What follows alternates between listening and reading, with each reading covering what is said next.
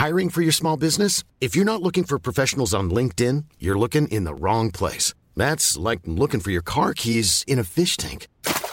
LinkedIn helps you hire professionals you can't find anywhere else, even those who aren't actively searching for a new job but might be open to the perfect role. In a given month, over 70% of LinkedIn users don't even visit other leading job sites. So start looking in the right place. With LinkedIn, you can hire professionals like a professional. Post your free job on linkedin.com slash people today.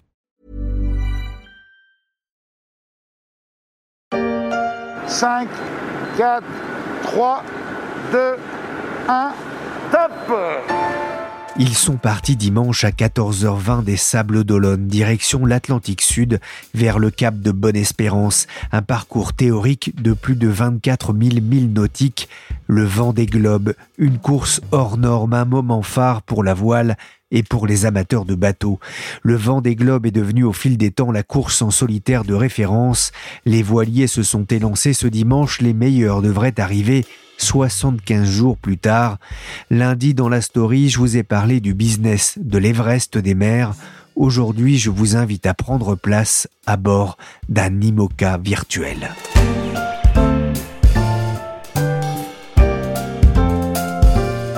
Je suis Pierrick Fay, vous écoutez La Story, le podcast d'actualité des échos, toute voile dehors.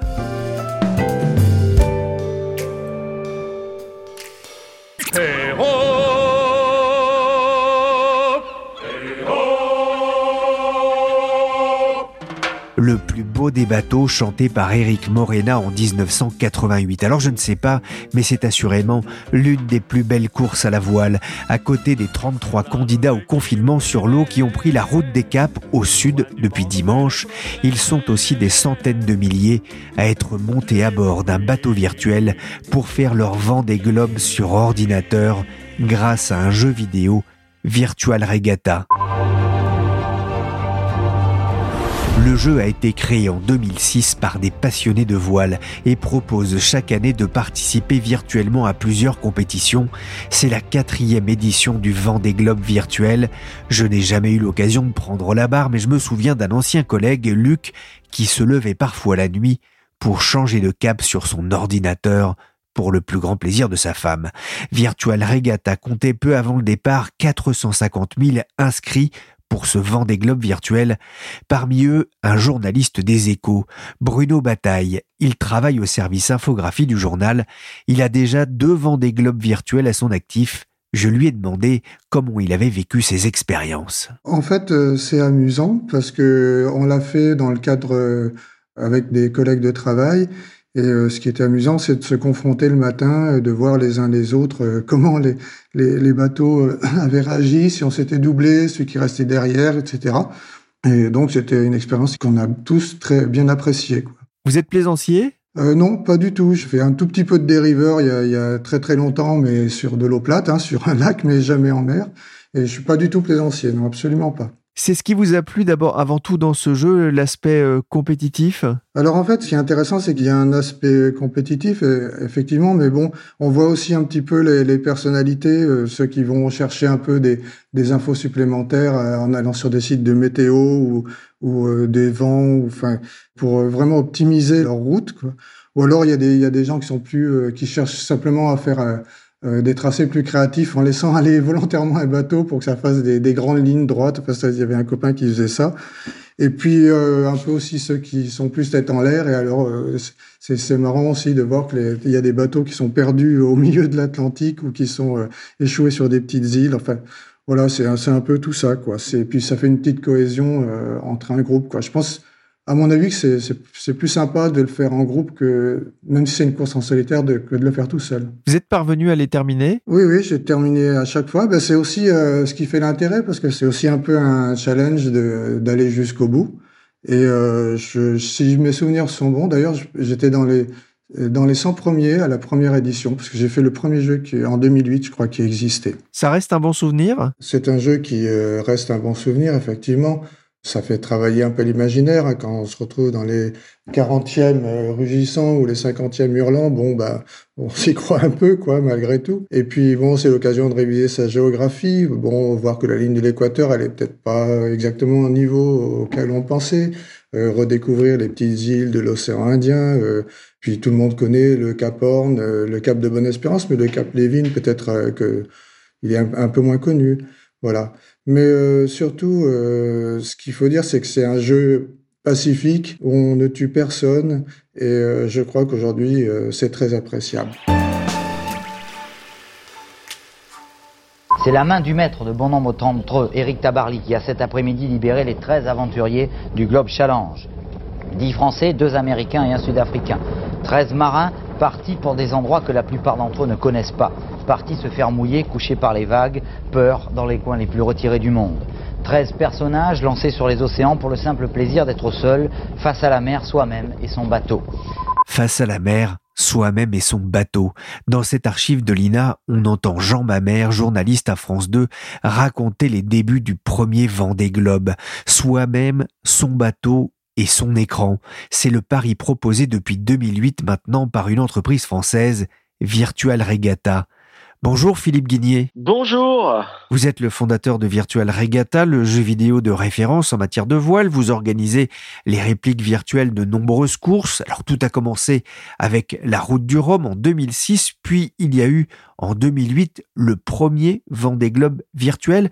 J'ai d'abord envie de vous demander pourquoi cet engouement pour le Vendée Globe? En fait, c'est la culture vélique ou nautique ou, d'aventure française. C'est notre héritage de Tabarly, je crois, qui a battu les Anglais. En fait, je crois que le début de cette grande histoire vient de là, puisque les courses à la voile étaient assez dominées par les Anglo-Saxons. Et Tabarly a gagné donc la Transat en 64, puis il a gagné plein de choses. Et on s'est tous mis. vous savez, il a je sais pas si vous vous souvenez, il a descendu les Champs Élysées. Et, euh, et finalement, la France a, est devenue euh, une nation de, de, course au large grâce à lui. Et puis après tout l'héritage, on a eu euh, Loïc Perron, Florence Artaud, euh, Kersozon et plein d'autres.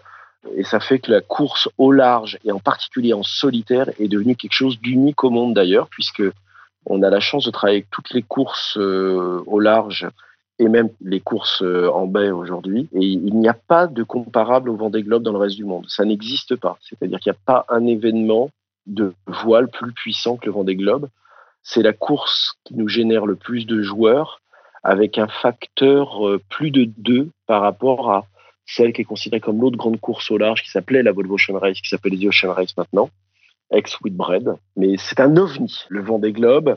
C'est vraiment ce qu'il y a de plus puissant. Ensuite, on a la route du Rhum qui est extrêmement puissante aussi. Il n'y a pas d'équivalent dans le reste du monde. C'est, on est les, les, champions du monde à ce niveau-là en France. En quoi consiste justement ce Vendée Globe virtuel que vous organisez? Eh bien, en fait, c'est la possibilité euh, pour nous tous de participer au Vendée Globe. En fait, l'informatique, le jeu vidéo, euh, en l'occurrence Virtual Regatta Offshore, on a créé ce type d'expérience. Ce qu'on a voulu, c'est pouvoir dire à tout le monde, ben, nous aussi faisons le Vendée Globe. Ça part du même endroit, au même moment, c'est la vraie météo qu'on met dans le jeu et on te donne un bateau qui est équivalent à celui que ceux de concurrents du Vendée Globe. Donc c'est la même stratégie, c'est vraiment en termes de stratégie, c'est vraiment la même chose et c'est ça la promesse fondamentalement, c'est de faire passer, je crois, les événements sportifs à un nouveau stade où maintenant les fans deviennent des participants à l'événement et non plus de simples spectateurs. Alors ils seront 33 sur l'eau à subir les éléments, la météo, les vagues, la pétole, les avaries, le manque de sommeil. À votre avis, ils seront combien hors de l'eau devant leur écran sur votre logiciel Alors c'est toujours très difficile à dire combien on aura de joueurs sur un Vendée Globe. La dernière fois, donc il y a 4 ans, on en a eu à peu près 480 000, donc on va dire un peu moins de 500 000. Le jeu il a grossi depuis, il s'est amélioré, on a beaucoup de nouvelles fonctionnalités, on a enfin on l'a amélioré au sens large. En plus de ça, on a passé un accord avec la Fédération mondiale de voile qui s'appelle World Sailing, un accord d'exclusivité jusqu'à 2028 et on est donc la plateforme de e-sailing partenaire de la Fédération Fédération mondiale de voile, ce qui nous donne un rayonnement maintenant euh, international. Donc euh, notre jeu, il commence à être joué Enfin, il était déjà un peu au-delà de nos frontières, mais il est de plus en plus. On a de plus en plus d'Australiens, d'Américains, d'Allemands, de partout sur la planète qui jouent vraiment partout. Alors combien on va avoir de joueurs? Ben moi je dis entre 500 000 et 1 million. Ce que je sais, c'est que euh, au moment où je vous parle, on est à plus de deux fois le nombre de joueurs qu'on avait au même niveau de compte à rebours de l'événement. Donc euh, oui, euh, certainement. J'ai l'impression qu'on va se rapprocher du million, peut-être le dépasser. Mon rêve, il est là. Mais la réalité, euh, oui, ça me paraît impossible qu'on ait moins de 500 000. Voilà, on verra bien. Dimanche, au moment du départ, 450 000 marins virtuels étaient déjà dans les starting blocks, sachant que de nombreuses inscriptions se font à la dernière minute, et même après le départ, ce n'est pas trop tard, grâce à un système d'élitreuillage automatique en mer. Mais Philippe Guigné, Virtual Regatta innove aussi, avec l'engagement dans la course du robot R-O-B-O-A-T, un bateau autonome virtuel sans skipper. Exactement, c'est un projet qui est complètement extraordinaire. Alors moi, il se trouve que je suis un ancien joueur d'échecs. J'ai jamais été bonbon, mais enfin, j'étais un peu en club. Je faisais un petit peu des compètes. Et euh, je me rappelle de cette époque où euh, IBM a décidé de créer un logiciel qui s'appelle euh, Deep Blue. Et avec Deep Blue, ils ont dit, on va essayer d'être les champions du monde aux échecs. On va essayer de battre Gary Kasparov à l'époque. Et ils ont mis du temps. Hein. Ils ont mis je crois, cinq ans. Ça a été assez long. Mais ils ont fini par battre Gary Kasparov. Ils ont pu démontrer la, puissance de leur calcul, l'intelligence de leur algorithme, qu'on pouvait, euh, avec l'informatique, réussir à battre des humains sur des terrains qu'on croyait euh, difficiles. Alors, plus récemment, on a Google qui a fait la même chose avec Google Go. Alors là, tout le monde leur disait non, non, mais le Go, c'est tellement ouvert comme jeu. Jamais un ordinateur ne battra le meilleur humain. Et alors là, ils les ont explosé. L'algo, c'était un des algorithmes de machine learning particulièrement. Enfin, j'imagine il y avait un mélange de plein de choses, mais beaucoup de machine learning. Et euh, ils ont battu à plat de couture le meilleur du monde en, Go, qui a même pas terminé ses parties, parce qu'il a dit bon c'est bon là, j'ai vraiment trouvé mon maître pour le coup. Donc j'ai trouvé ça dingue. Et un jour, j'ai AWS avec euh, Accenture et sa filiale Gecko exactement, qui nous ont dit bah nous, euh, comme on bosse ensemble, parce que c'est eux qui nous accompagnent sur l'hébergement de notre plateforme Virtual Regatta, on aimerait bien essayer de voir si on n'est pas capable de coder un bateau qui va euh, performer sur ce Vendée Globe. Alors je les ai regardés, ai dit bah, écoutez les gars, euh, bonne chance. Ça me paraît très compliqué, mais Google a bien réussi à dominer le Go, donc euh, vous avez l'air malin comme tout. et ils s'y sont mis il y a seulement quelques mois. Donc moi je pense que ils vont pas du tout être au niveau des meilleurs pour l'instant. Par contre, la courbe de progression, là, je l'ai vue, elle est extraordinaire. C'est-à-dire que le bateau, il allait euh, quasiment n'importe où. Aujourd'hui, il fait des routes euh, assez bien cogitées. Voilà, donc euh, c'est dément. Moi, je sais pas, quand je vois ça, je me dis, je, suis comparé finalement aux échecs et au go. Et quand on est un créateur de jeux vidéo, je vois pas très bien ce qui peut nous arriver de mieux. Quoi. Alors vous espérez euh, plus d'un million de participants à ce Vendée Globe euh, virtuel. Il y aura un effet confinement d'après vous? Oui, il y aura un effet confinement, ce sera certainement important. Alors nous, les chiffres étaient déjà excellents avant l'annonce du confinement. Donc euh, on était déjà à avoir plus du double de joueurs qu'il y a quatre ans, avant même l'annonce du confinement. Donc ça veut dire que le confinement va rajouter encore quelque chose à ça. C'est pour ça que je crois effectivement qu'on ira vers le million. Mais dans le fond, je n'en sais trop rien. Mais oui, le confinement joue euh, en faveur du numérique en général, du gaming en particulier. Vous, vous, avez certainement entendu parler de toutes ces sociétés de jeux vidéo. Ça va de Fortnite en, passant par, enfin, pas tous les jeux en fait, on a eu un effet booster, mais on n'est pas les seuls. Netflix aussi, enfin plein de services. Euh. Donc euh, oui, il y aura un effet euh, bénéfique sur notre business par rapport au lockdown, au moins sur le nombre de joueurs. Après, sur le B2B, parce qu'on a aussi du B2B dans nos offres, bah, pour l'instant tout va bien pour nous, mais moi j'ai un peu peur que l'économie prenne quand même un sacré coup avec cette histoire et je suis pas très rassuré pour l'avenir sur le B2B. Mais enfin bon, pour nous c'est une partie une petite partie de notre chiffre d'affaires. Oui, parce que Virtual Regatta est, gratuit. Hein. on peut euh, participer à cette régate gratuitement.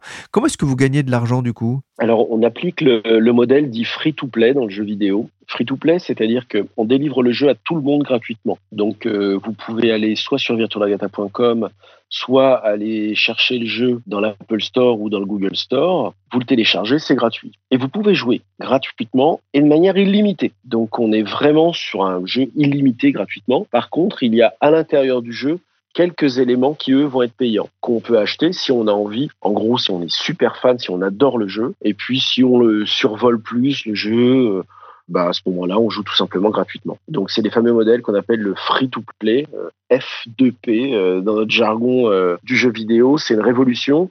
C'est une révolution qui a commencé il y a, pas mal d'années maintenant. Nous, on a toujours bossé en free-to-play depuis que j'ai créé cette société, parce qu'avant, euh, on, oublie en fait, et les jeunes générations, non seulement, c'est pas qu'ils oublient, c'est qu'ils savent même pas qu'avant, pour jouer aux jeux vidéo, il n'y avait pas d'autre alternative que d'aller acheter une console et d'aller acheter un jeu, d'aller brancher tout ça sur sa télé.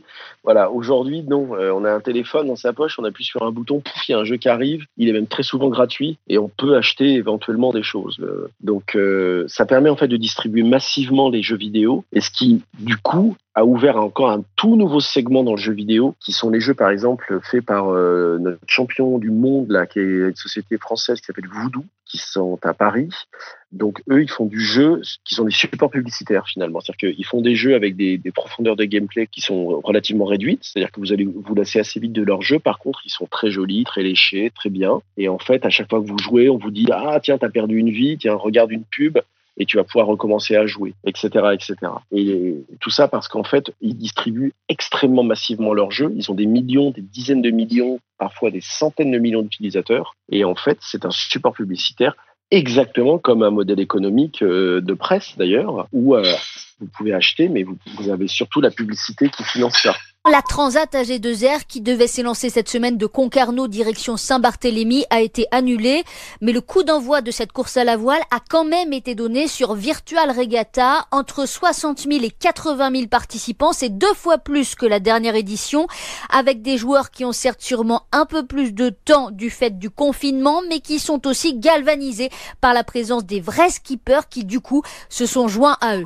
On a entendu hein, sur BFM Business, vous avez organisé un événement durant le premier confinement pour suppléer l'annulation de la Transat AG2R Exactement. Alors pour suppléer, c'est plutôt euh, l'idée, c'est plutôt les marins qui me l'ont donné. Moi, il se trouve que je suis un ancien pro de voile, donc euh, et Loïc Perron, Gabard, Franck Cabas, c'est des gens contre qui je régatais moi à l'époque. Pour certains, c'est des copains qui sont restés proches, d'autres on se voit moins. Mais quand il y a eu ce premier lockdown qui a été bah, quand même un peu un tsunami pour nous tous, finalement ces grands marins ils se sont dit mais euh, dis donc, mais comme on ne sera pas en mer sur la G2R, pourquoi tu ne créerais pas la course quand même?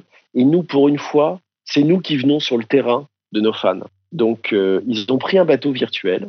Ils sont venus participer et on a organisé une sorte de communion entre le public et les sportifs. Et ça, moi, j'adore. J'ai vraiment été euh, très très moteur sur ce projet. J'ai trouvé ça génial parce que d'une part, ça va complètement dans le sens de ce que je crois le sens de l'histoire des événements sportifs où il va falloir de plus en plus qu'on donne la main fans. Les fans, je pense, vont glisser d'un statut de pur spectateur à un statut de, de spectateur acteur. Et là, bah, en l'occurrence, dans le projet de la Grande Évasion, on a carrément renversé la table parce que ce sont les skippers, les champions du monde physique qui sont venus sur le terrain des champions et globalement des fans du monde digital. Et ça a été un succès énorme, énorme, énorme. On a eu les plus grands noms de la voile euh, et française et mondiale qui ont participé. En plus du grand public, ça a fait, euh, je me souviens plus exactement le nombre de joueurs, un peu moins de 100 000, je crois. C'était quand même un énorme succès. Franchement, c'était très serré. Voilà, devant les, les 11 personnes qui sont devant moi et de toute façon tout le, groupe de devant là, 200, euh, 300 premiers, c'était vraiment très serré.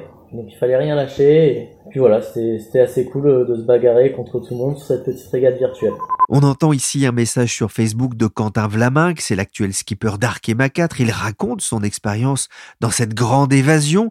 Il a fini 12e. C'est important pour eux de se montrer finalement? Je pense que tous les sportifs, aujourd'hui, quand vous voyez par exemple, bon, là pour le coup, on va parler un peu, business. Vous savez que la valeur d'un Neymar ou d'un Mbappé, c'est notamment la puissance de son compte Instagram, de son compte, euh, j'allais dire Facebook parce que je suis vieux, mais en tout cas, le, poids qu'il représente sur les réseaux sociaux, parce que ça devient un support de communication qui est et ça fait partie de leur valeur. Clairement, quand le PSG achète un Neymar, il achète aussi ses réseaux sociaux. Et aujourd'hui, en fait, je pense que pour la voile, c'est un sport qui est fabuleux, où on a quelques stars, mais enfin, c'est malheureusement pas des Neymar. Et en fait, je pense qu'il faut qu'on les aide à entrer en relation directe avec leur public. Il faut qu'on les aide à faire grossir leurs réseaux sociaux. Et c'est en ce sens que tout le monde y a trouvé son intérêt, c'est que en créant des courses comme ça, ils se sont jetés dans l'arène avec leur public. Fallait le faire, hein, parce que il n'y a aucun de ces grands skippers qui gagne hein, aujourd'hui. Je crois que Kamas ça fait 300e. Je crois que le meilleur champion du monde physique sur cette grande évasion ou sur la G2R, il a terminé genre 200e, quelque chose comme ça. Donc, euh, c'est pas facile. Les joueurs qui sont spécialisés dans le jeu sont très très forts. Et d'ailleurs, de plus en plus, ils sont contactés par des équipes du monde physique pour les aider. Ah, il y a des passerelles qui se créent. Bien sûr, il y a des passerelles qui se créent parce que justement, nos jeux, c'est un petit peu le miracle de, de ce qu'on fait, c'est que moi qui suis un passionné de, de ce sport et qui le connais bien, je me suis toujours attelé à faire que mes jeux soient réalistes. Et j'essaye de pas tomber dans un réalisme un petit peu trop simulation, voire ennuyeux, type un flight simulator où c'est extraordinaire quand jeux sont des jeux déments, mais pour autant, ça peut être un petit peu rébarbatif, enfin un petit peu trop compliqué, quoi. Sur nos jeux, nous, on essaye de faire que on tire l'essentiel de la voile, mais on se laisse pas perturber par tout un tas de petits paramètres qui sont finalement secondaires. Et j'ai toujours privilégié ça dans, mes jeux, et aujourd'hui, c'est très réussi parce que c'est toujours le, plus grand succès, je trouve, sur Virtual Regatta Offshore. C'est que j'ai d'un côté euh, Loïc Perron qui joue, et de l'autre côté, euh, Madame Michu euh, dans le Cantal, qui fait pas de bateau, qui a jamais monté sur un bateau, et qui joue aussi. Et c'est qu'on a réussi un truc, c'est qu'en fait, il est à la fois crédible pour les grands sportifs, qui maîtrisent ce truc, ils disent ah ouais non mais c'est juste. Hein. D'ailleurs Loïc Perron quand il abandonne le Vendée Globe de 2008-2009, quand il est en tête, il casse son mât pendant qu'il est euh, au milieu de l'océan Indien. Il ramène son bateau en Australie. Ensuite il prend l'avion, il arrive à Paris, il m'appelle, il me dit Philippe est-ce que tu peux s'il te plaît me mettre mon bateau, un bateau virtuel, tu m'en crées un, tu me le mets là où j'ai abandonné. J'ai envie de terminer mon Vendée Globe parce que j'aime pas ne pas finir ce que je commence. Déjà, c'était dingue quand même la projection que faisait le gars entre le monde physique et le monde virtuel. Et deux, parce que je veux réviser le Pacifique Sud. Et là, je me suis dit, mais Philippe, c'est cool, hein, tu as réussi ton jeu parce que d'une part, un champion, il va l'utiliser pour s'entraîner. Et en plus, il le croit, il le sent tellement réaliste que lui, en fait, euh, bah, il a commencé dans le physique, il termine dans le digital et c'est pareil. Donc, euh, c'est le miracle de ce jeu. C'est ce qu'on n'a pas d'ailleurs sur le jeu de Inshore, parce qu'on a un deuxième jeu de régate pure, c'est-à-dire euh, plutôt sur des formats America's Cup, des régates qui vont durer 5 minutes, nous en virtuel, mais qui dans le monde physique durent environ une demi-heure par manche. Lui, il est accessible qu'à des régatiers. C'est-à-dire qu'on touche la terre entière avec ce jeu. Là, pour le coup, la France est un pays epsilon dans l'équation de ce jeu, où on a énormément de, bah, de partout sur la planète. Mais le, lui, par contre, n'est jouable que par des marins, des vrais marins. Contrairement à l'autre, on arrive à faire jouer tout le monde. Five seconds to go. Start line. Don't be over, Everset. And oh, one player, Kappa, needs to break. And Lulu getting over to over. But it's Tower in the lead from Spain. Virtual Regatta, vous revendiquez un million de joueurs actifs environ. C'est une base qui vous permet notamment de vous tourner vers euh, l'e-sport Ah, bien sûr. Alors, l'e-sport, c'est encore un, grand sujet relativement complexe. Alors, moi, je pense qu'il y a un abus de langage total. Euh, on appelle ça de l'e-sport, mais ce n'est pas de l'e-sport. Parce que dans l'e-sport, il y a sport. Et faire du jeu vidéo, ce n'est pas du sport. C'est faire de la compétition. Ça, je suis tout à fait d'accord. On organise des compétitions digitales, mais on ne fait pas faire du sport à nos joueurs. En tout cas, on est un acteur aujourd'hui dans ce qui est appelé encore aujourd'hui l'e-sport, qui devient assez sérieux. Parce qu'aujourd'hui, le gros du business de ce qu'on appelle le e-sport, c'est sur des jeux type League of Legends, euh, donc des jeux qui n'ont rien à voir avec le sport, sont des jeux de stratégie, souvent un petit peu guerrier et qui d'ailleurs marchent très très fort mais donnent pas forcément la meilleure image possible euh, du jeu vidéo et d'ailleurs de leurs pratiquants. Avec Virtual Regatta, c'est pile l'inverse. Nous, les, joueurs qui jouent chez nous, ils ne jouent pas aux jeux vidéo. Ils jouent à Virtual Regatta parce que c'est un jeu de stratégie et parfois c'est parce qu'ils sont fans de, voile et ils vont se mettre là-dessus. Donc en fait, on a une stratégie qui est de devenir, on est, euh, enfin Virtual Regatta, ça s'appelle The E-Sailing Company, donc on est la voile dans le monde digital. Et c'est pour ça qu'on est totalement lié au monde physique et on établit des passerelles tous les jours de plus en plus fortes avec le monde physique. Donc, je parlais de ce contrat qu'on a avec la Fédération mondiale de voile. Pourquoi on l'a passé jusqu'à 2028 Parce que les Jeux olympiques, en fait, veulent faire entrer les jeux vidéo de sport dans les Jeux olympiques. Donc, j'ai bien dit les jeux vidéo de sport dans les Jeux olympiques. C'est-à-dire que vous ne verrez pas League of Legends aux Jeux olympiques. C'est un choix qu'ils ont fait, qu'ils ont assumé qui est très récent d'ailleurs. En revanche, ils ont décidé que les sports qui pouvaient se transformer en jeux vidéo de manière pertinente, eux, pourraient avoir leur place aux Jeux Olympiques. Et alors, il se trouve que on a été assez pionniers entre la Fédération mondiale de voile et nous, et on fait partie des trois fédérations, les premières au monde à avoir passé des accords entre un éditeur de jeux vidéo et une fédération. Et aujourd'hui, en fait, on, on co-organise avec la Fédération mondiale de voile le e-sailing World Championship, c'est-à-dire le championnat du monde de voile virtuel. On organise le Nations Cup maintenant, donc le championnat du monde des nations, et ça cartonne. Et alors pareil, dans, le genre passerelle avec le monde physique, tous les soirs aujourd'hui euh, sur la planète, il y a dans les clubs plus ou moins prestigieux des compétitions ou plutôt des, enfin ils appellent ça des e-sailing parties. C'est-à-dire que si vous allez au club de voile de Illerup, euh, je m'oublie, oublié le nom, euh, le club royal du Danemark. Je sais que toutes les semaines, je crois que c'est le mercredi, ils ont les e-sailing parties. Ils se rejoignent. Donc c'est un club de voile, c'est normal de se donner rendez-vous et de parler de voile en fait. C'est ça l'histoire. Hein. évidemment, le soir, on peut pas naviguer la nuit encore moins, et au mois de janvier encore encore moins, particulièrement quand on est au Danemark. Donc qu'est-ce qu'ils font en fait? Ils utilisent le jeu vidéo pour entretenir la passion et pour continuer à avoir des relations sociales et de parler de cette fameuse passion et de pratiquer finalement. Alors ils pratiquent pas sur l'eau mouillée, mais ils pratiquent sur de l'eau digitale, mais où la tactique reste la même, où les pratiques restent les mêmes, les réflexes restent les mêmes. Et euh, donc notre jeu maintenant, il est utilisé euh, bah, dans les clubs pour faire des, animations il est utilisé à la fédération anglaise de voile qui s'appelle le RYA. Eux, ils l'utilisent pour faire des tutoriels sur tout, mais leur coach olympique l'utilise aujourd'hui. Moi, j'ai des demandes euh, très régulièrement. Le, coach, en l'occurrence, de l'équipe d'Angleterre ou d'autres, de Finn, euh, ah, Philippe, euh, comment est-ce que je pourrais organiser, créer moi-même mes parcours? Est-ce que tu comprends? Je voudrais montrer à mes mecs comment faire ci, comment faire ça. Et donc nous, en fait, c'est pour ça qu'on est à la fois un éditeur de jeux vidéo, mais en fait, on est finalement le digital d'un sport. On est la conversion digitale, le bras armé digital d'un sport. Alors il se trouve qu'évidemment, quand on est euh, en config, euh, lockdown, euh, où les échanges sont quand même compliqués, etc., le monde physique, ben, bien sûr, ça fait croître tout ça. L'équipe professionnelle d'e-sport MCES a d'ailleurs engagé cinq skippers online qui participeront à la course. Et détail intéressant, ils ont signé un partenariat avec Corum l'épargne pour représenter le bateau du groupe engagé lui dans la vraie course avec le skipper Nicolas Troussel et l'équipe MCES afin de prendre en compte les paramètres météo et pouvoir ajuster les stratégies devra se connecter toutes les deux heures. Les nuits promettent d'être courtes. Un dernier mot, Philippe Guigné, vous pourriez faire le vent des globes en vrai? Moi perso? Non. Non, non, non. Je, alors moi, je faisais euh, de la compétition, j'en fais toujours, mais je suis amateur. Maintenant, je suis plus payé. Je fais ça avec mes amis. On navigue euh, voilà, avec des, entre amis. Et moi, je fais de la régate dite inshore. Donc, euh, je fais des régates où euh, on, sort à la journée, on enchaîne trois, euh, enfin les deux, trois, quatre manches, et puis on rentre le soir, et puis ça recommence le lendemain, etc. Et à la fin, on additionne les scores et il y a un ranking. c'est ça, moi, ma cam, c'est un petit peu la différence entre le sprint et le marathon. Moi, je suis plus sur le sprint où c'est beaucoup plus technique, beaucoup plus de, finesse sur les réglages, mais en même temps, un coureur au large, il a des compétences beaucoup plus larges. C'est-à-dire que ceux qui partent faire le vent des globes, là, bon, premièrement, ils ont un courage qui est monstrueux.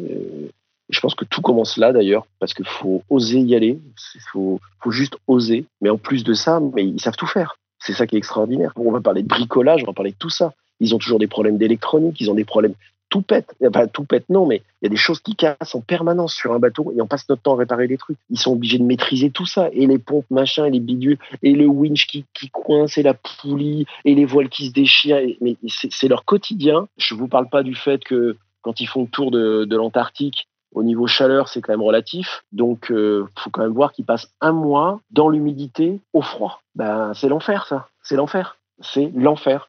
Moi, je vois quand je regarde pendant une journée, quand je fais le Spi West France, par exemple, à la Trinité-sur-Mer à Pâques, et qu'on revient et qu'il a plu pendant quelques heures, on revient, on a l'impression d'être des héros, quoi, parce qu'on a pris de la pluie euh, pendant six heures sur le nez, et on en a marre. Non, non, sur le Vendée Globe, ils encaissent tout ça. Merci Philippe Guigné, créateur de Virtual Regatta, pour nous avoir fait partager sa passion de la voile. Merci à Bruno Bataille des Échos, qui j'espère fera bonne figure dans ce vent des globes virtuel. La story s'est terminée pour aujourd'hui. L'émission a été réalisée par le Bosco Willigan, chargé de la production de l'édition et du suivi météo Michel Varnet. Vous pouvez nous suivre sur toutes les applications de téléchargement et de streaming de podcasts. Abonnez-vous et écoutez nos épisodes en voguant même virtuellement sur les flots. Pour l'actualité en temps réel, rendez-vous sur leséchos.fr.